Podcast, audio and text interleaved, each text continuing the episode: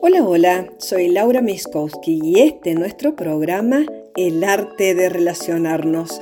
¿Cómo estás donde sea que te encuentres en este momento escuchándome?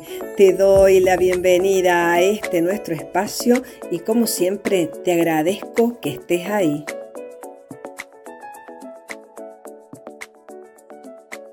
Quiero dar pie que en el mes de octubre dediquemos el arte de relacionarnos a la relación más antigua que tiene cualquier ser humano. La relación más antigua que tiene cualquier ser humano es con su mamá.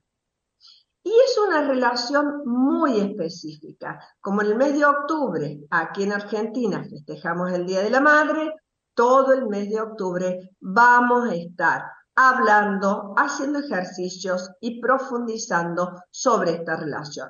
Hoy voy a integrar lo que veníamos charlando, más este, invitarte a reflexionar sobre algunas preguntas sobre éxitos, fracasos, jerarquías, pertenencia, madres, padres y qué significa ocupar el lugar. Esta pregunta medio que es básico porque todo el mundo dice ocupa tu lugar, pero ¿de qué viene ocupar mi lugar? Bueno, hoy vamos a estar hablando de eso si nos da el tiempo. Por supuesto, tenemos meditaciones y si no nos da el tiempo, ¿qué le vamos a hacer? Ahí lo estamos haciendo como sale. José, como siempre, está con sus curiosidades. ¿De qué vamos a hablar hoy en las curiosidades, José? Hoy vamos a hablar de la belleza y de los cánones de belleza exterior. Ah, qué bueno, porque cambian en el tiempo, ¿no? Cada civilización, cada cultura y cada momento tiene un canon de belleza. Sí, pero vamos a hacer como una crítica al respecto. Ah, bueno. Más que, más que hablar de la, vos, sos, de los críticos, ¿no? Sí, sí.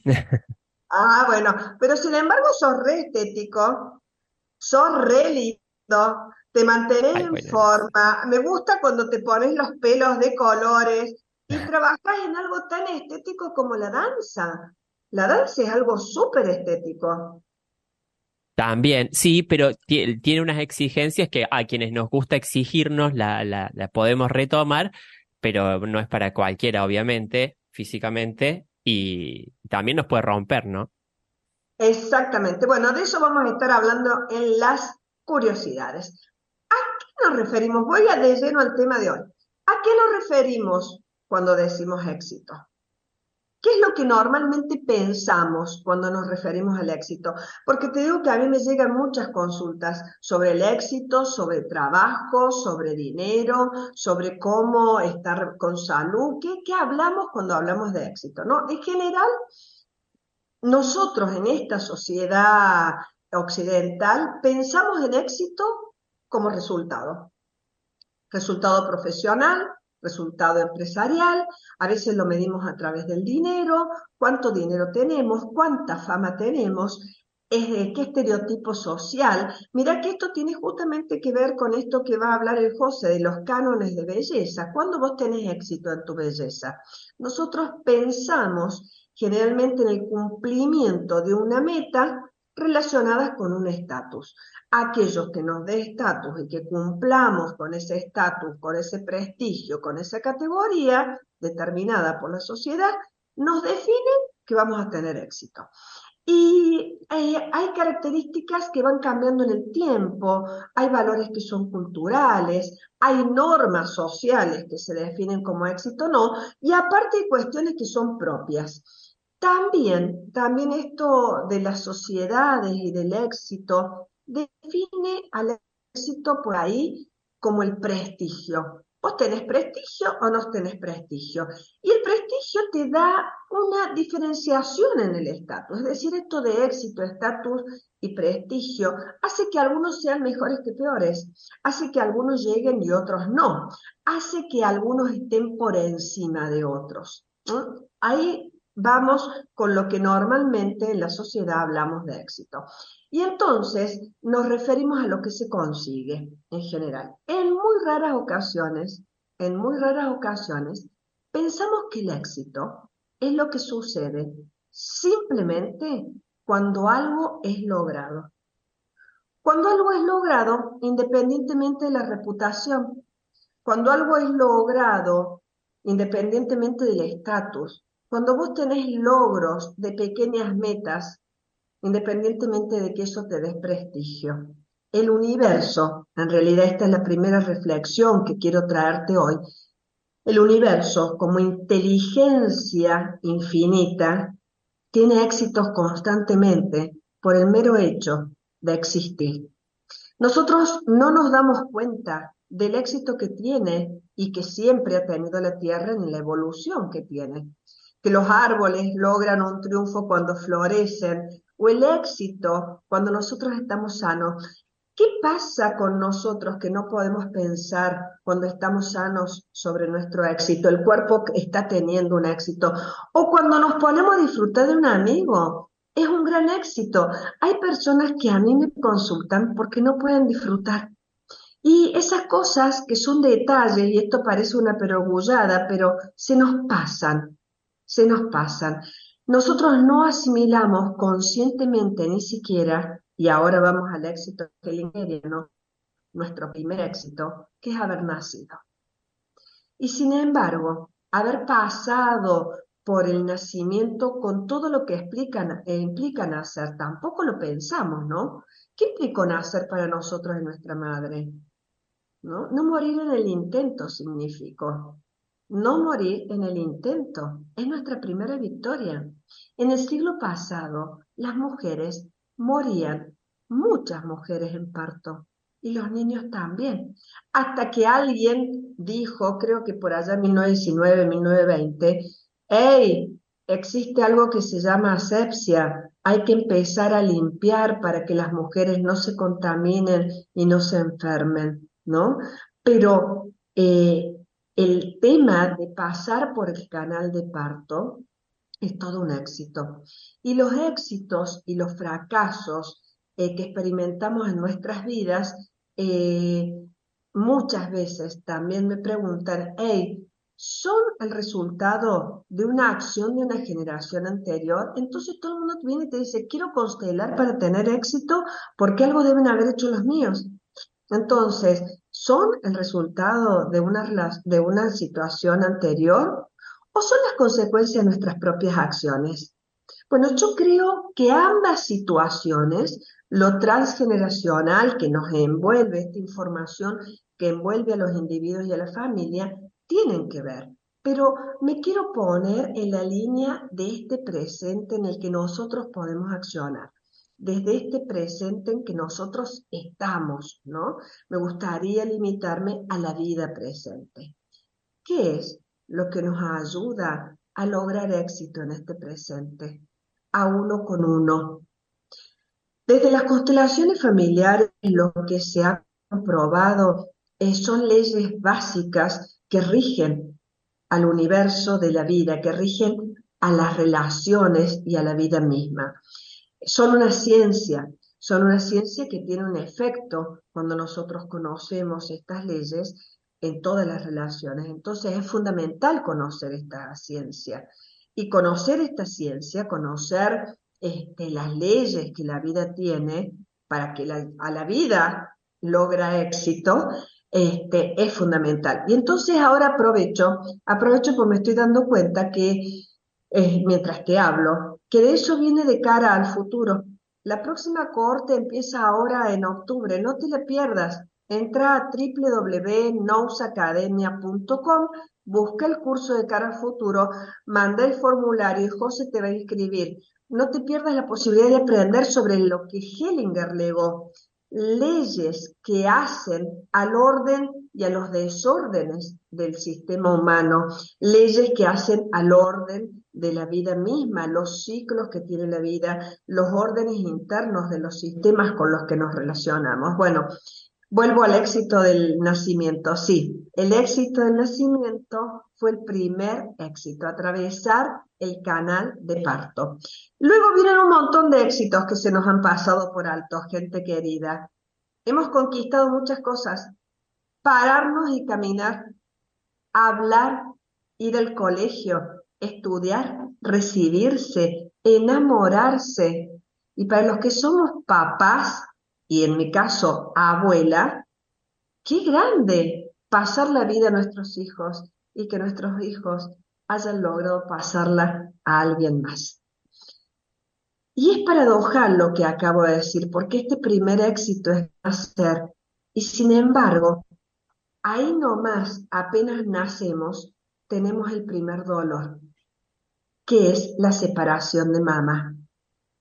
Entonces, tenemos el primer éxito, nacer, y a la vez ese éxito se logra con una separación. Nos separamos de nuestra mamá y como criaturas vivimos ese dolor. Y ese dolor de separación de mamá de nuestro nacimiento tiene un efecto posterior. Este es nuestro primer trauma y el primer dolor necesario para seguir con vida. Si no, le explotaríamos la panza mamá, ¿no? Tenemos que nacer. Y a partir de ahí comienzan imágenes, muchísimas imágenes que nos separan del flujo de la vida y de esta inteligencia inalterable y suprema que al crear y a sostener toda la fibra de la existencia, sabe de estos órdenes del amor que llamó Hellinger o de estos órdenes de la vida humana.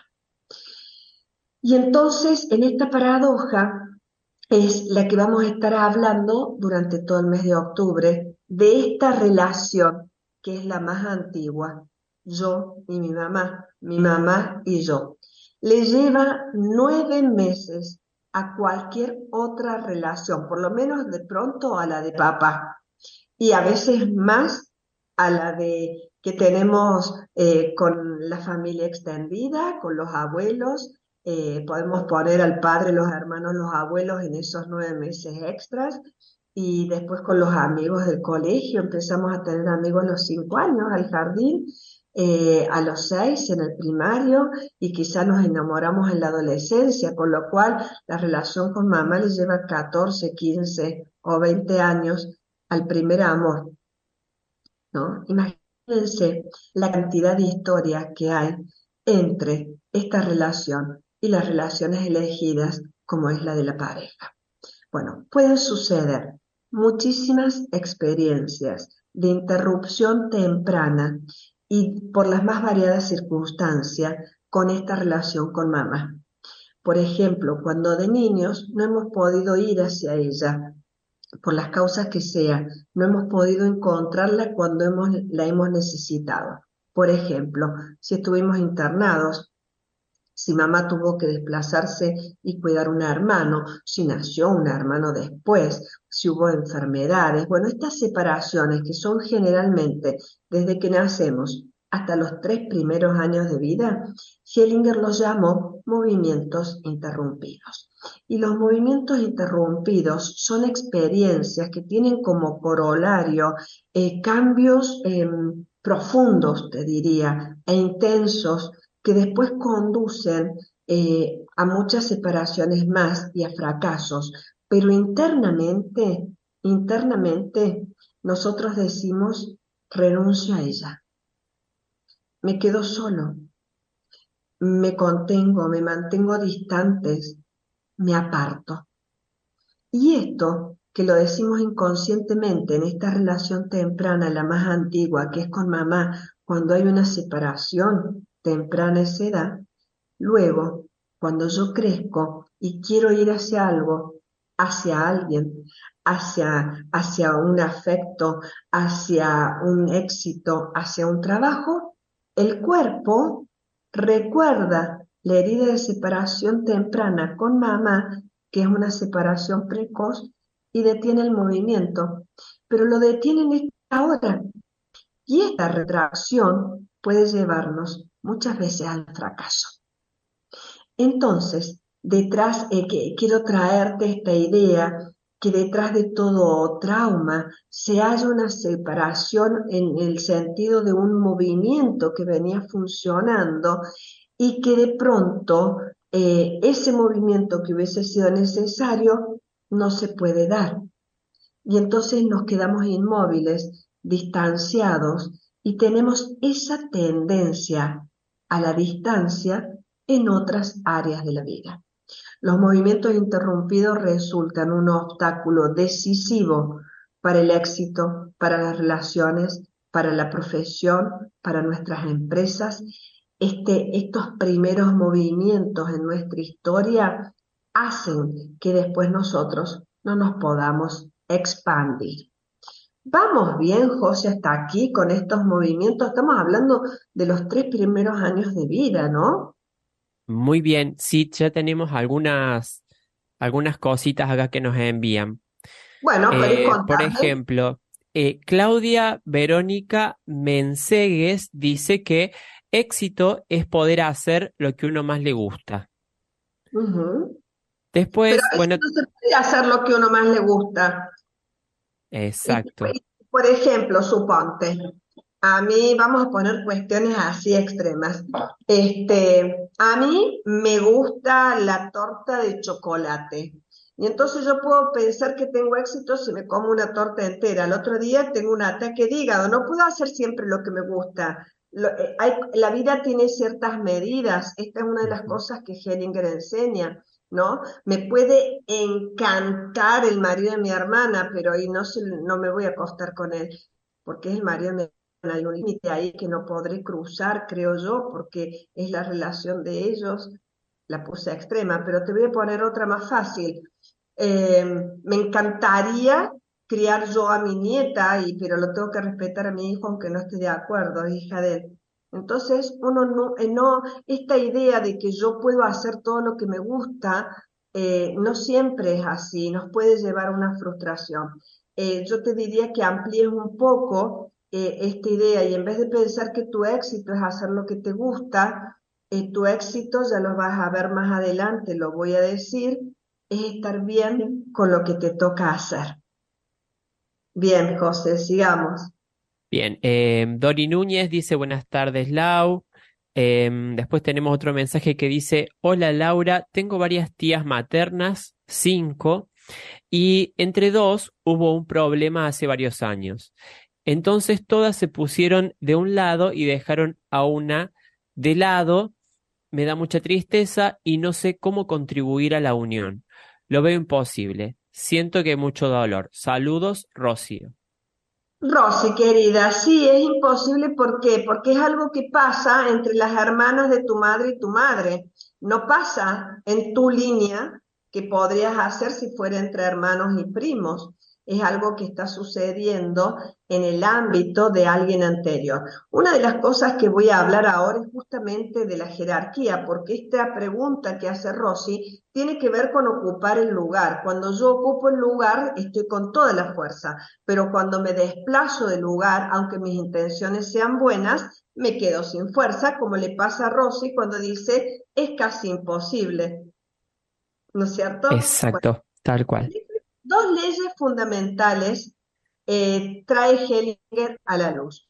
Una, eh, que las trae en realidad las constelaciones familiares y después él nos las convida y nos las explica. Una es que todos tienen el mismo derecho a la pertenencia. En esto que habla Rossi, que, que las hermanas dejan a una afuera y, y, hacen un grupo entre las otras y lo hacen sintiéndose bien y con el derecho de excluirla, puede que en generaciones posteriores alguien se vea envuelto y o sea excluido o quiera compensar esa exclusión.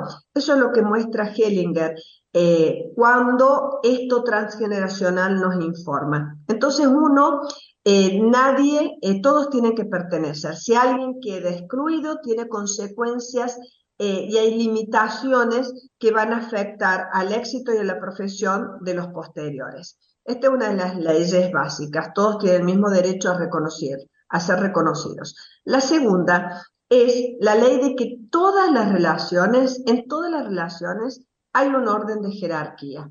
Es decir, que cada uno de nosotros tiene un lugar determinado y que nadie lo puede ocupar al igual que el otro no puede ocupar mi lugar, ¿no? Es el sitio de cada uno y debemos permanecer en nuestro sitio. Este orden de jerarquía se deriva del tiempo de pertenencia en el grupo y es lo que le acabo de justamente de responder a Rosy.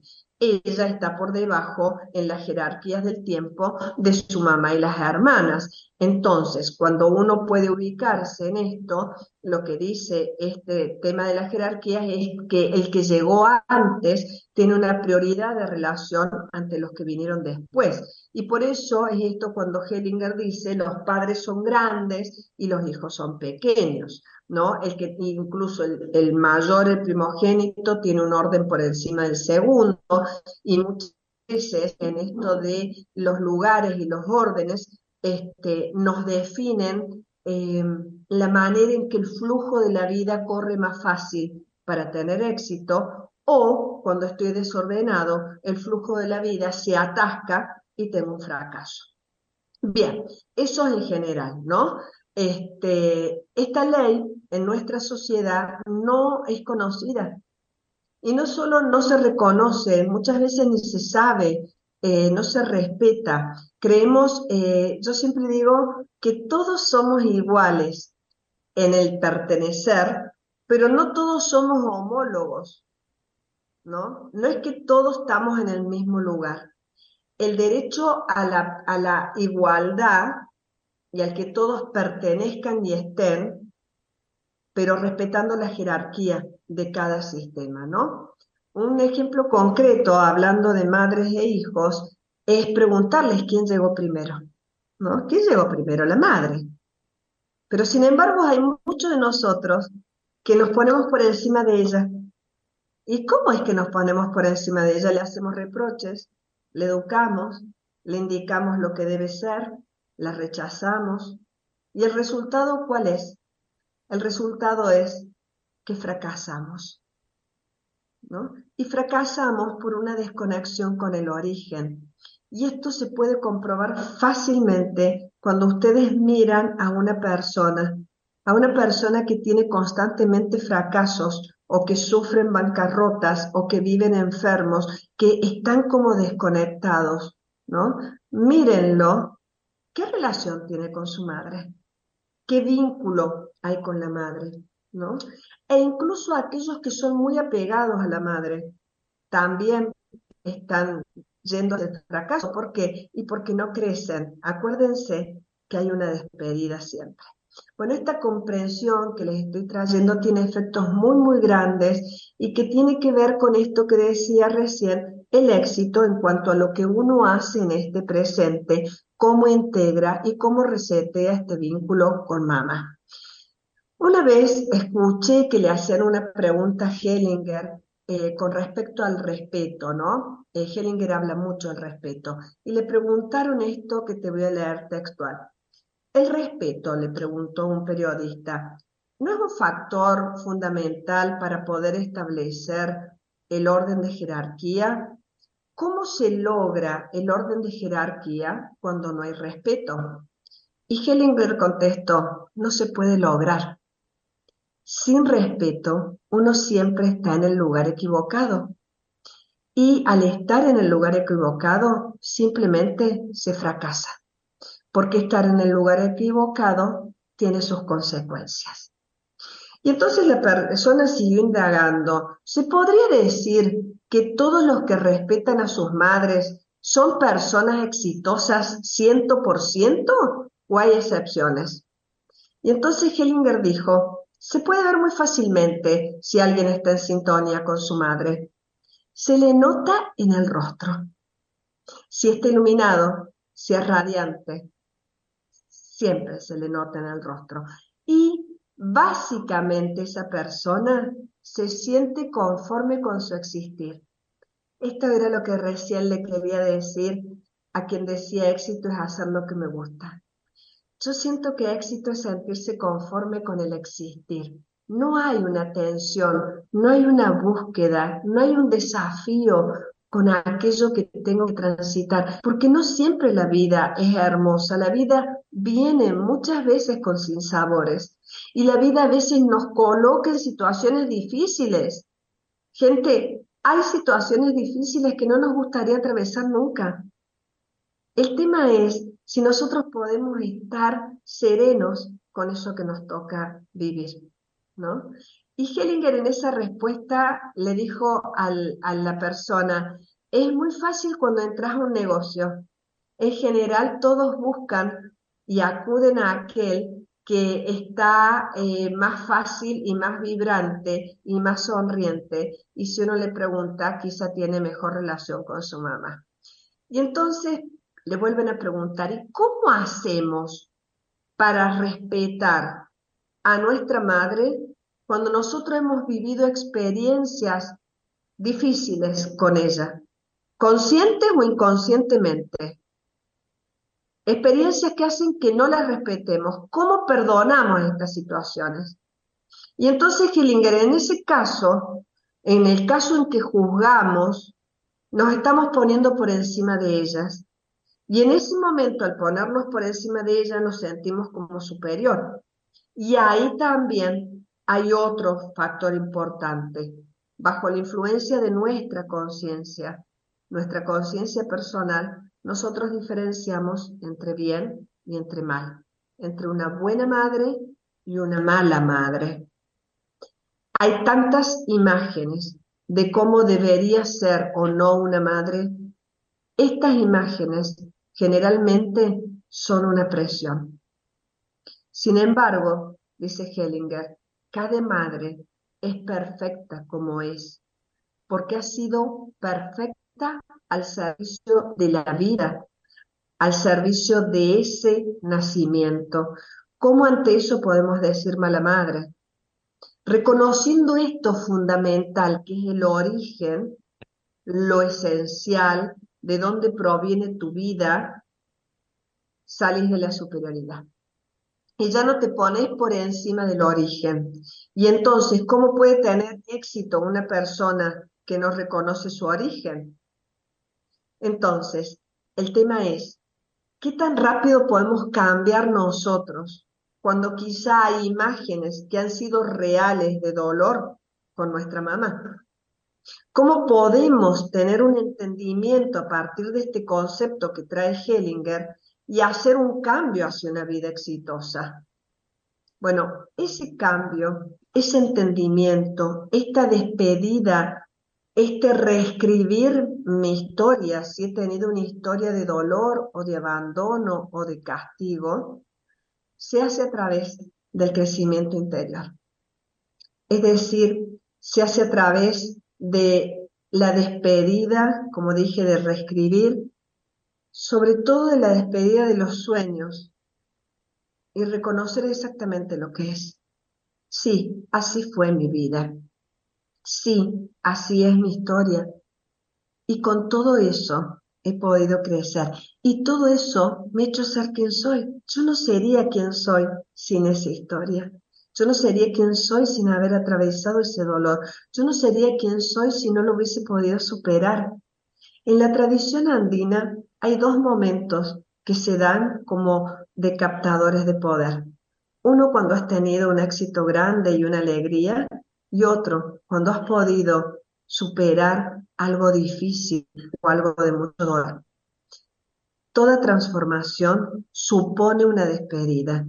Y en estas imágenes y en estas realidades, no solo imágenes, estas realidades de lo que no salió bien con tu mamá, hay que hacer también una despedida. Entonces, mi querido amigo, la verdad no es otra cosa más que los hechos. Hoy hablaba con alguien, lo escuchaba y yo decía, eh, hay que ir a lo más simple, hay que ir a los hechos. Ayer también escuché a otra persona en una crisis así por teléfono, pues no tenía cómo atenderla. Y cuando yo le escuchaba, yo le decía, no, no está viendo los hechos, no está viendo lo que es está viendo lo que duele, está viendo la interpretación, está gatillando cosas del pasado, está abriendo lo no resuelto, pero no está viendo lo que es, que es una situación de trabajo. y en el trabajo pasan esas cosas y no tiene nada que ver con que te quieran o no, qué es el dolor de tu casa, qué es el dolor de tu niñez. No está pasando ahora, es otra cosa, ¿no? Entonces, este es un consejito, vayamos a los hechos. Veamos los hechos. Y los hechos más grandes y el más importante de todo, querido, es que tenemos la vida por esa mujer que nos tuvo nueve meses, que no nos abortó, que pasó el dolor de parto, que nos sostuvo como pudo sostenernos, que a veces nos dejó para que otra persona nos ayudara a sobrevivir. Tenemos un padre y una madre y esa es la verdad. Y también es la verdad que hay una separación como fuerza que impulsa a la vida. Hay una separación en todos nosotros. Tenemos que aprender a vivir separaciones y despedidas. Porque la vida tiene el proceso de muerte, de separación y de despedida como parte del proceso de la vida. Y también aprender a despedirnos de un montón de imágenes que tenemos de nuestra historia, de nuestros padres, de nuestra mamá, de lo que deberían haber sido, imágenes que se forman cuando nosotros empezamos a comparar nuestra madre con otro, porque antes no las tenemos. Hasta que no comparamos a nuestros padres, tenemos los padres ideales, ¿no? Entonces, yo invito a que mires y reinterpretes aquellas situaciones, porque la fuerza, la fuerza de la vida viene y pasa a través de ese hombre y esa mujer. Y no dan nada que a ellos les pertenezca, ¿eh? solo participan en el proceso creador, literalmente. Hombre y mujer en ese momento se vuelven creadores como Dios si es que crees en Dios. Así que el orden del amor entre padres e hijos, entre madre e hijos, es que tomemos la vida que viene a través de ellos, Y a esos padres así como son, sin rechazo, sin temor, ¿no? Sin ese padre, sin esa madre, no estaríamos vivos. Y eso te da un lugar, un lugar en tu origen. Y todo lo decisivo ha venido desde ellos. Si yo reconozco esto, me vuelvo humilde. Ocupo mi lugar adecuado, que es por debajo de todo. Y en ese instante solo digo gracias. Gracias por todo. Esta gratitud comienza a llenarme un montón de vacíos y es tan importante sentirse lleno. ¿Hay preguntas, José? Sí, tenemos mensajitos y preguntas. Eh, Buda Mundo dice, siempre quise saber eso, Laura, lo del existir y la relación con mamá. Gracias, mil gracias. Después tenemos mensajes de Caminar Córdoba que dice, retomé mi relación con mi madre sin juzgar, sin volver al rencor, pero con mi padre fue imposible. Él fue abusador de seres muy queridos. Mm. Después hay, que dejarle, hay que dejarle, hay que dejarle la carga al abusador. Mm. Porque si vos le quitas la pertenencia, em, en realidad no te estás despidiendo de la relación, es decir, ¿cómo lo puedo explicar a esto? Cuando yo tomo, también me despido. Cuando yo tomo, también hay un proceso de despedida. Y les doy la espalda. Y hago algo con mi vida. Y mi vida está en mis manos. Y entonces lo que él haya hecho no empaña tu vida, lo dejas con él. Ese es el movimiento, no sé quién preguntó, pero ese es el movimiento. Perfecto. Y tenemos, bueno, un poco lo, que estuviste contestando ahí, Lau, pero dice Catalina, hola Lau, ¿qué pasa cuando la mamá ya no está? ¿Qué pasa si no nos llevábamos tan bien? ¿Se puede enmendar eso después? En realidad, eh, dos cosas hay, Catalina hermosa.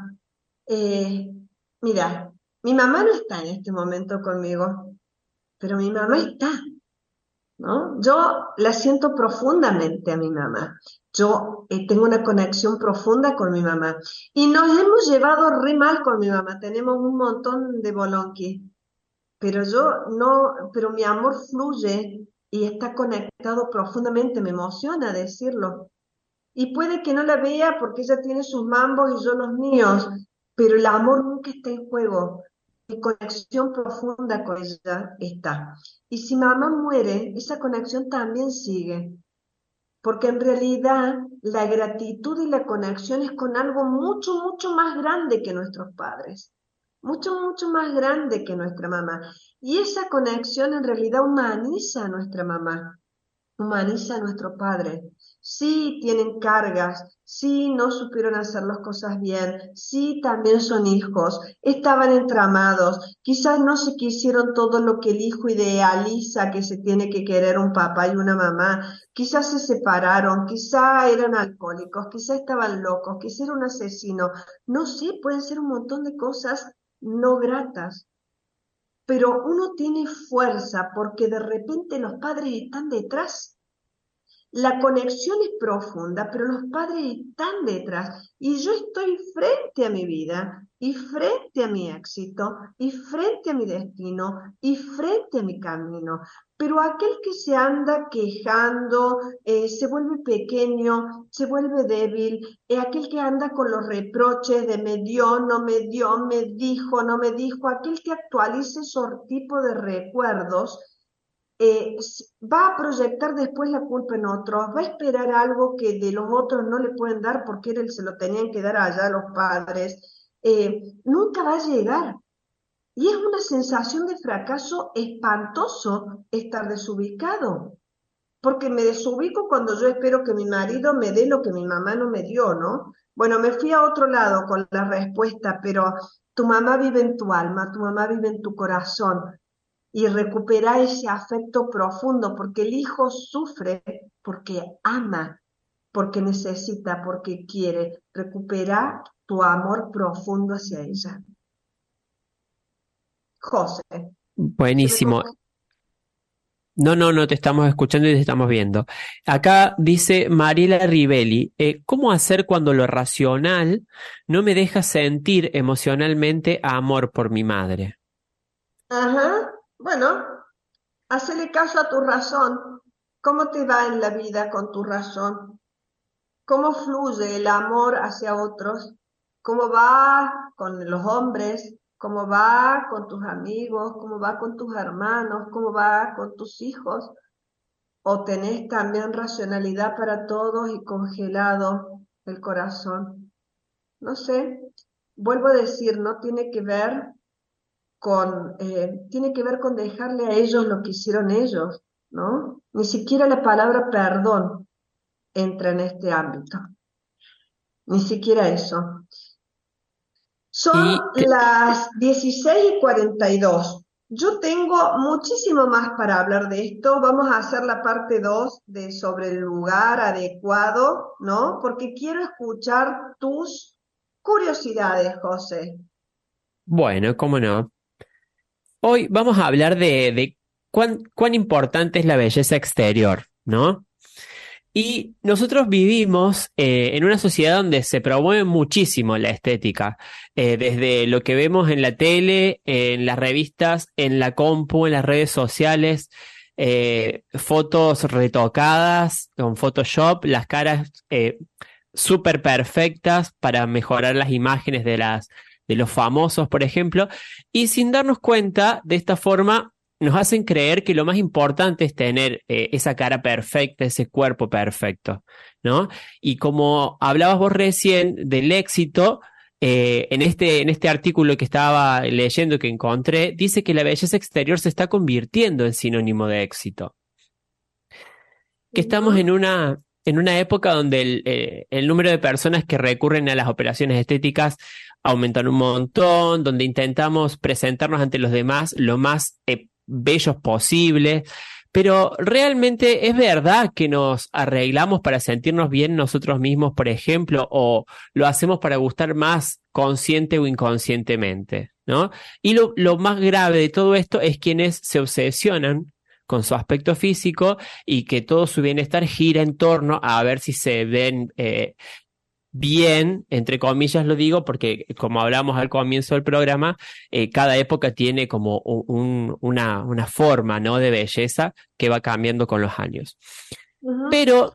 Creo que un eh, poco de las dos cosas ahí, José, ¿no? Porque por un lado, nosotros somos seres sociales. Yo necesito agradarte y, necesito ser querido a través de tu aprobación también y necesito eh, que me escuchen y que me vean y, me encanta halagar al otro. El tema es cuando eso pierde el equilibrio, cuando, cuando empieza a afectar eh, mi valía de persona como soy, este, porque a todos nos encanta ponernos un perfume rico y oler rico, eh, y si voy a salir con un chico me voy a bañar, y si el chico va a salir con una chica se baña y se pone bonito, y va a elegir una ropa bonita. Entonces, no me parece mal eh, el interactuar desde querer gustar y que te guste quién sos, me parece que es el extremo cuando chantajeas quién sos ¿no? Porque esto de los filtros es un chantaje, no estoy siendo yo si me pongo un filtro ahí, no, no está siendo mi cara, no están siendo mis arrugas, no está haciendo nada. Eh, eso es un chantaje. Y por otro lado, cuando afecta la valía de quién soy, y ya no, no hay una, ahí me parece que es otra cosa. Claro, y todo eso está promovido por, por lo externo, por lo que, por lo que entre comillas, o, lo que a mí me parece, ¿no? Lo que vende. Yo yo con, eso tengo ahí como un rollo personal, pero bueno, no importa.